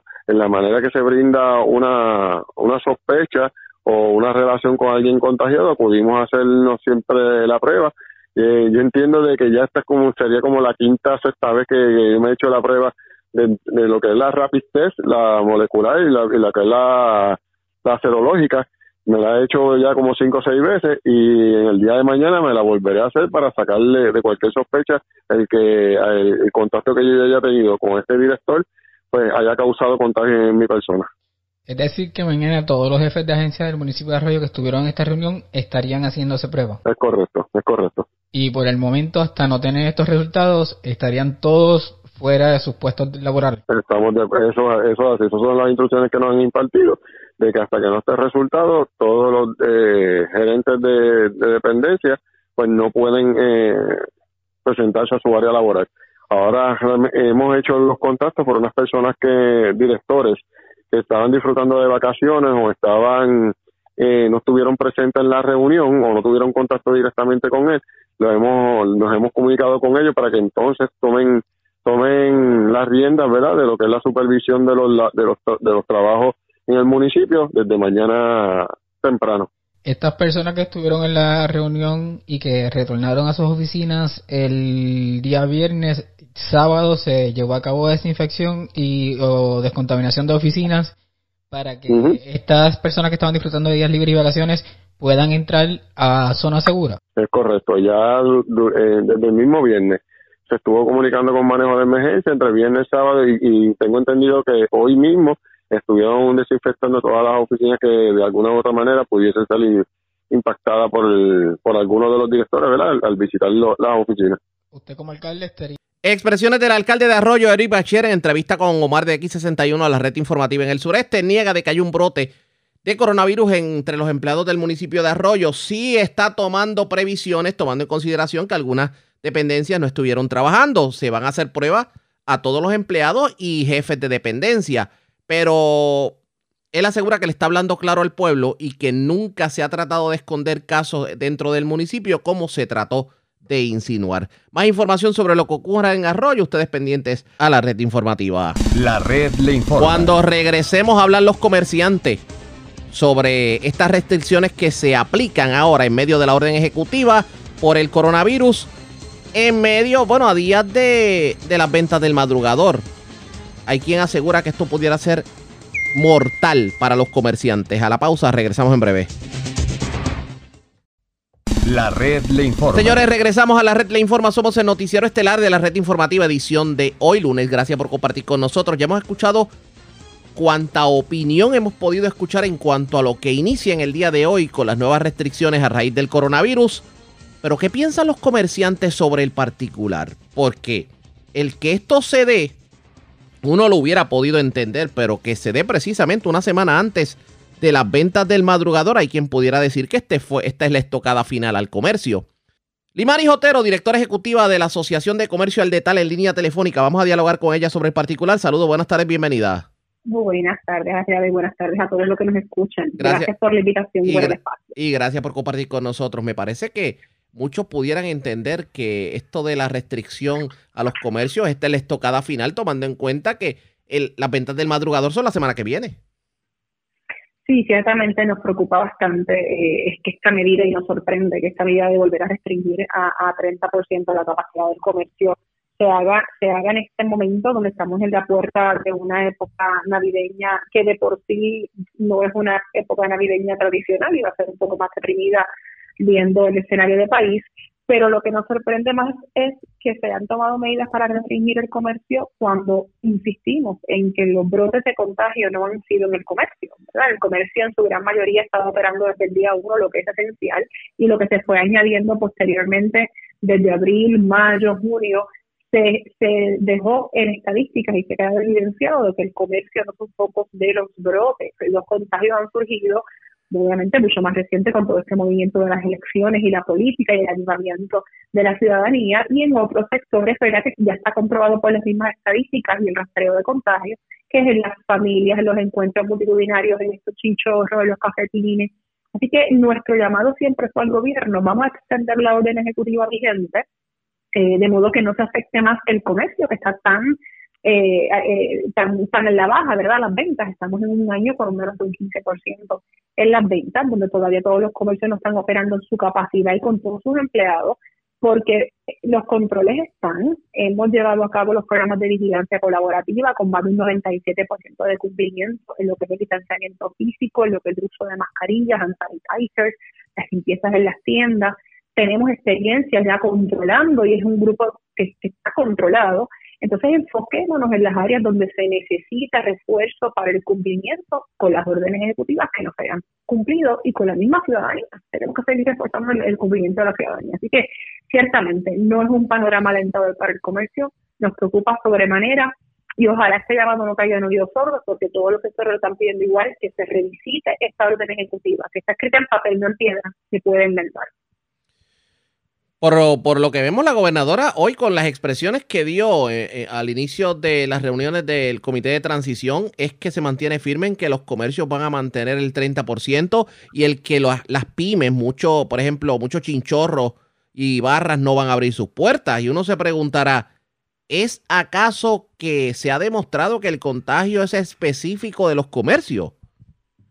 Y, bueno, y, es lamentable las expresiones de la, de la señora gobernadora, ¿verdad? Y, que no haya escuchado las recomendaciones del Tax Force Económico cuando se le envió inclusive por escrito cuáles han sido los resultados de las monitorías de cumplimiento, del programa de vigilancia colaborativa, los esfuerzos que hemos hecho de campañas ciudadanas educativas en la prensa escrita, en televisión, en radio, eh, todo, el, todo el esfuerzo que ha puesto los patronos y el comercio para que para proteger y salvaguardar la seguridad y salud a sus empleados y a los clientes. Y esta es y en las estadísticas a pesar de que tienen su margen de error y que salud está certificando las mismas en lo, donde se han podido llevar a cabo los municipios que se han podido llevar a cabo los rastreos está evidenciado que no es en el comercio los brotes de contagio. Los casos aislados que han surgido se detectan se informan a salud y se ponen en cuarentena y se hacen limpiezas y todo queda ahí. Brotes y contagios no han habido en el comercio y está evidenciado.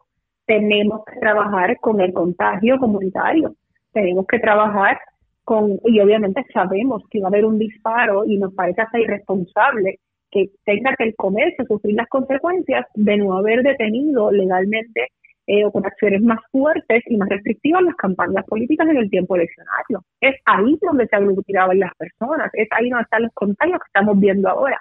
Entonces tenemos una época navideña donde el comercio podía volver a revivir un poco, volver a reclutar empleados aunque fuera a tiempo parcial.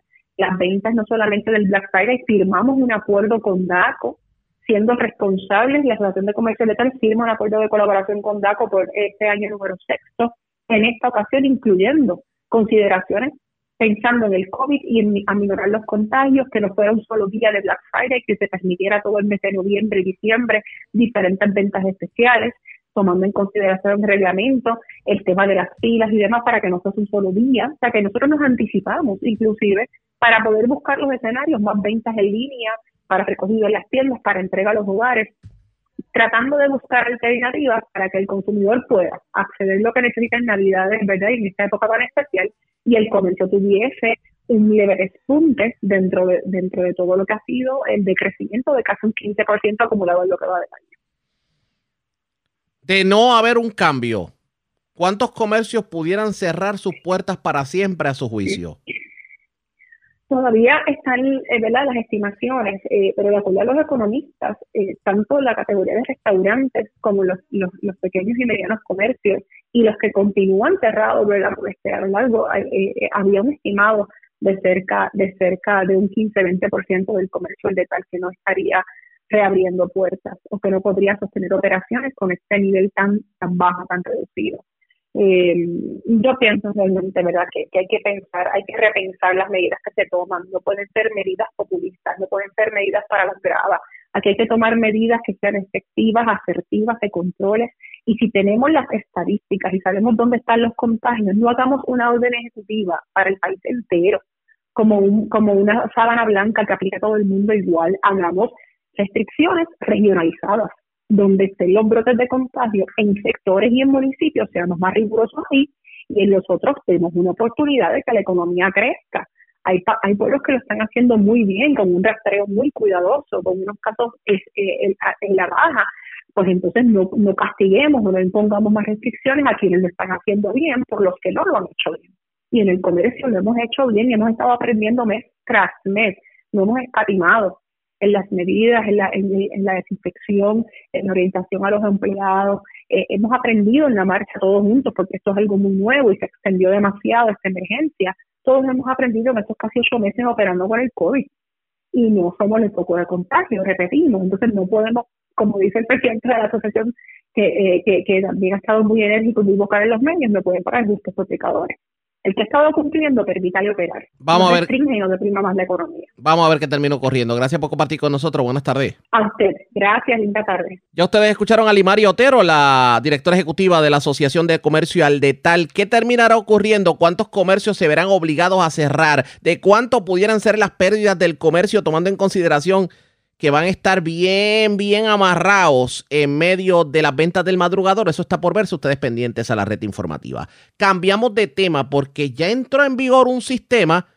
para, digamos, que pasen a la historia las multas de tránsito hechas en papel. Porque ahora los agentes de la policía tendrían un aditamento en donde marcan la multa y eso automáticamente se comunica con los servidores del SESCO y la pregunta es, ¿ayuda en algo este sistema que le han denominado un sistema transparente de multas? Conmigo en línea telefónica el secretario de Obras Públicas, el ingeniero Carlos Contreras. Ingeniero, buenas tardes, bienvenido a la red informativa. Buenas tardes, José Raúl, y buenas tardes a todos los que nos sintonizan a través de la red informativa. Y gracias por compartir con nosotros. Bueno, se acabaron los boletos de papel, ¿de qué estamos hablando? Correcto, mira, ya la semana pasada nosotros comenzamos con una alianza con la policía, con PRIT, que ha sido nuestro aliado, tú sabes, en, esto de la implementación del uso de la tecnología y, ¿verdad? y el DITOP, para cambiar el sistema tradicional de los boletos de tránsito, que típicamente era ¿verdad? el policía con una libreta que escribía a mano, que muchas veces no se entendía lo que decía el boleto, que cuando lo escaneaban se entraba mal la información y entonces te daban a ti la multa posiblemente de otra persona y tenías que ir a reclamar y sí se te borraba, pero pasaba el más rato. Ahora ya se está eh, habilitando, ¿verdad? Para que la policía tenga un entrenamiento y se le dé el equipo. Te puedo decir que más o menos de 400 oficiales, que típicamente son los que dan el boletos, ya hay 90 que comenzaron esta semana entrenamiento. Estamos entrenando cerca de 30 oficiales diariamente. Estuvieron tres días de entrenamiento. Ya hay 90 que están emitiendo los boletos electrónicos y continuamos esta semana y la próxima, ¿verdad? Eh, preparando eh, a los demás oficiales para proveerle entrenamiento de equipo a los 400 oficiales que dan boletos. De manera que todos los boletos van a ser procesados de forma electrónica. Pero, por ejemplo, ¿este sistema tendría algún tipo de contacto, digamos, con el Internet? Es correcto. La multa aquí cuando te la dan se va a registrar instantáneamente en el sistema David. Y esto, pues mira, elimina ¿verdad? Lo, lo de la tardanza que había antes, que podía tardar meses en que se registrara la multa. Entonces después tú renovabas ahora y habías tenido una multa a lo mejor el mes pasado y no la veías ahora. Entonces cuando iba la próxima vez que te salía y tú ni te acordabas, ¿verdad?, de, de que era esa multa. Pues ahora eso va a quedar de forma instantánea. De hecho, se te va a enviar una notificación y un recordatorio porque como tú sabes, si tú pagas una multa en los primeros 15 días de su fecha de emisión, tú tienes derecho a un 30% de descuento, que eso es buenísimo. Si, si, tú recuerdas, la última amnistía era de un 15%. En este caso, pues podrías tener un 30% de descuento. Del día 15 al 30, entonces recibirías un 15% de descuento, que también es bueno. Y lo bueno es que ahora rápido, ¿verdad? El sistema te lo va a mostrar en Sesco Digital, en la aplicación de Sesco Digital, y ahí puedes pagarlo para que te acojas el beneficio de forma rápida y cómoda. Y esto obviamente significaría la economía para el deudor y también obviamente eh, la pureza de los procesos en obras públicas. Correcto, ¿sabes? Es un proceso que facilita, por ejemplo, la parte administrativa en el lado de la policía, la parte de nosotros tener que procesar eh, esas multas que había que, ¿verdad?, escanearlas, entrar la, ¿verdad?, que es como tomar una foto para, que esté en el sistema, entrar la información a la computadora que, se prestaba a muchos errores y en ocasiones, pues, punto, no se podía entrar porque no se entendía lo que decía el boleto, que había sido escrito a mano y la parte del almacenamiento, que también eso, como tú sabes, lo, los edificios cuestan, ¿sabes? El espacio de almacenamiento tiene un costo y había que mantener esto, ¿verdad? Por requisitos de ley. Ahora todo está almacenado de forma electrónica y de forma instantánea. Así que estamos, ¿verdad?, dando un servicio para, nuevamente, mejorar la, la calidad de, de, los servicios que le ofrece el Departamento de Transportación y Obras Públicas a la ciudadanía en general. En caso de que la máquina no tenga comunicación con, digamos, con el sistema, esté en una zona de no señal, etcétera, etcétera, posteriormente... Y tan pronto se mueve, igual que los celulares, que cuando coge señal, pues entonces lo envía. Como cuando tú envías un mensaje de texto que no sale porque no tenía señal, y una vez que te mueves el sistema lo, lo tira para afuera, pues así mismo estaría ocurriendo. Entra en vigor de inmediato, ¿cierto? Sí, ya comenzó, ¿sabes? Ya los oficiales, el, el primer grupo que salió el martes, una vez que acabaron el entrenamiento, pues ya tenía su equipo y ya cuando volvieron a patrullar y a emitir multas, pues ya lo estaban haciendo con el sistema electrónico. Enhorabuena, definitivamente. ¿Esto es, se está implementando un costo de cuánto para el erario? Mira, la realidad es que nos trae hasta ahorro, porque antes había que escanear y había que, ¿verdad? Habían ciertos costos asociados que ahora lo que entendemos que incluso no, nos va a sobrar más dinero. Así que, es un negocio muy bueno para nosotros también. Enhorabuena, definitivamente. Secretario, gracias por haber compartido con nosotros. Buenas tardes. Buenas tardes. Era el titular de Obras Públicas, el ingeniero Carlos Contreras. La pregunta que nos hacemos es la siguiente. ¿Cuán efectivo pudiera ser en estos precisos momentos el que se inicie este plan de dar boletos de tránsito, pero no utilizando papel y utilizando la máquina que está directamente conectada al sistema del Departamento de Transportación Obras Públicas. ¿Beneficiará en algo al consumidor? A, en este caso, debo decir, al, a la ciudadanía. Ustedes pendientes a la red informativa. La red le informa. A la pausa, regresamos a la parte final del noticiero estelar de la red informativa. La red le informa. Regresamos esta vez a la parte final del noticiero estelar de la red informativa. ¿Cómo está Estados Unidos? ¿Cómo está el mundo a esta hora de la tarde?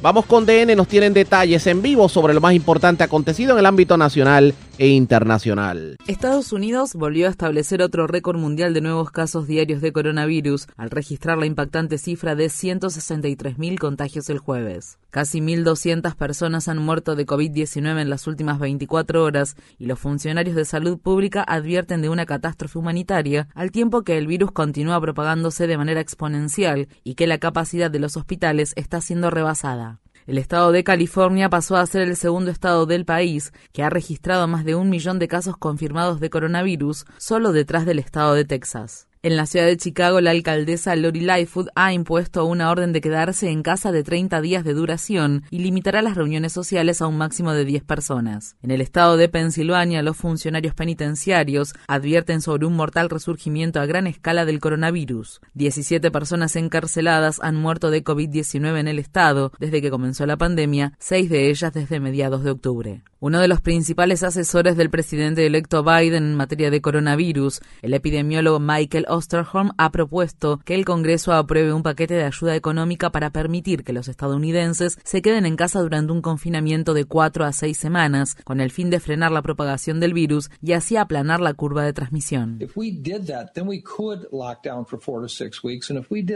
Si lo hiciéramos, podríamos hacer un confinamiento de cuatro a seis semanas y así podríamos reducir los casos como lo han hecho en Asia, en Nueva Zelanda y en Australia.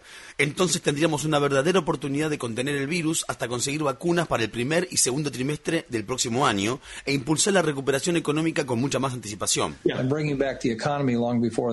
Uno de los asesores principales de campaña de Trump, Cory Lewandowski, dio positivo por coronavirus y pasó a ser el último funcionario del círculo más cercano al presidente en contraer la enfermedad, después de asistir al evento supercontagiador celebrado la noche de las elecciones en el Salón Este de la Casa Blanca. El jefe de gabinete del Comité Nacional Republicano, Richard Walters, también dio positivo por coronavirus. Walters no asistió al evento en la Casa Blanca la noche de las elecciones. El jueves, el congresista republicano del estado de Alaska, Don Young, anunció que tiene COVID-19. Con 87 años de edad, Young es el miembro de mayor edad del Congreso. Además, la congresista republicana electa del estado de Iowa, Ashley Hinson, de 37 años, también anunció que dio positivo en la prueba de diagnóstico de coronavirus.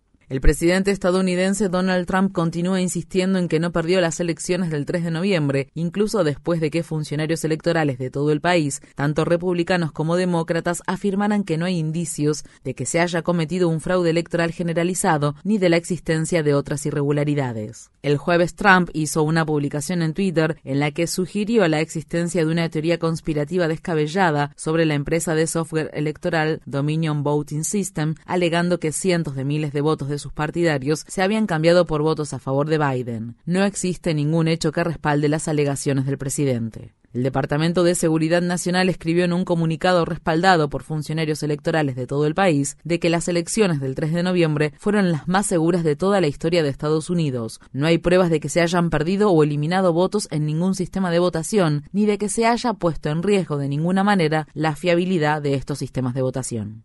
La agencia de noticias Reuters informa que Christopher Krebs, el principal funcionario de ciberseguridad del Departamento de Seguridad Nacional, les dijo a sus compañeros que cree que lo despedirán por negarse a respaldar las falsas teorías conspirativas de Trump. Antes de las elecciones, Krebs publicó un video en YouTube en la página web Rumor Control, control de rumores en español, creada por la Agencia de Seguridad de Infraestructura y Ciberseguridad para prevenir la desinformación en torno a las elecciones de Estados Unidos. En el video, Krebs hace un llamado a los votantes del país. La experiencia electoral está diseñada de tal manera que la tecnología no sea un único punto de error y se implementaron medidas para garantizar que ustedes puedan votar y que su voto se cuente como corresponde. Deben confiar en la integridad del proceso y no alarmarse ante las alegaciones que exageran la importancia de sucesos insignificantes.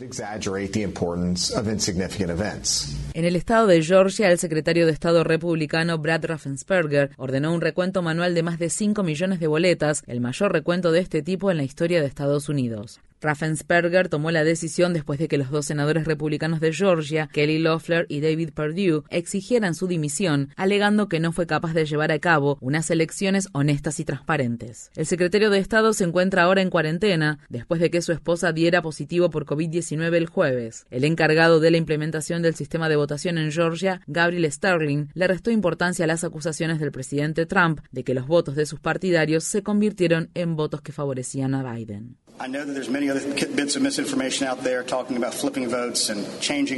Sé que hay muchos otros fragmentos de desinformación por ahí, que se dice que se cambiaron votos y se convirtieron para favorecer a otro candidato. Cualquier persona que afirme que una computadora supersecreta desarrollada por la CIA está manipulando las elecciones no hace más que decir tonterías. El jueves, Trump recurrió a Twitter para compartir más de una decena de publicaciones arremetiendo contra el canal Fox News e instando a sus seguidores a que en su lugar sintonicen el canal de cable de extrema derecha One American News Network y el sitio web Newsmax. Según se informa, Trump se enfureció después de que Fox News fuera el primer medio de comunicación estadounidense en declarar la victoria de Joe Biden en el estado de Arizona. Esto ocurre al tiempo que el medio Axios informa que el presidente planea crear una empresa de medios digitales para para que sea rival de Fox News. El plan de Trump es acceder a su enorme base de datos de correos electrónicos y números de teléfono de contactos para invitarlos a comprar una suscripción mensual para su nuevo canal en línea. La cadena de noticias CNN ahora proyecta que el presidente electo Joe Biden ha obtenido la victoria en el estado de Arizona, sumándose a las demás agencias de noticias que ya han reconocido el triunfo de Biden en ese estado. Aunque todavía no se ha declarado un ganador en las contiendas de los estados de Georgia y Carolina del Norte, Biden ya cuenta con 290 votos en el colegio electoral, lo que equivale a 20 votos más de los necesarios para ganar la presidencia. El jueves, 150 exfuncionarios de seguridad nacional advirtieron en una carta a Donald Trump que retrasar la transición hacia un gobierno de Joe Biden representa un grave riesgo para la seguridad de Estados Unidos. A su vez, el Papa Francisco es el líder mundial más reciente que ha llamado al presidente electo para felicitarlo por su victoria. Biden será el segundo presidente católico de Estados Unidos después de John F. Kennedy.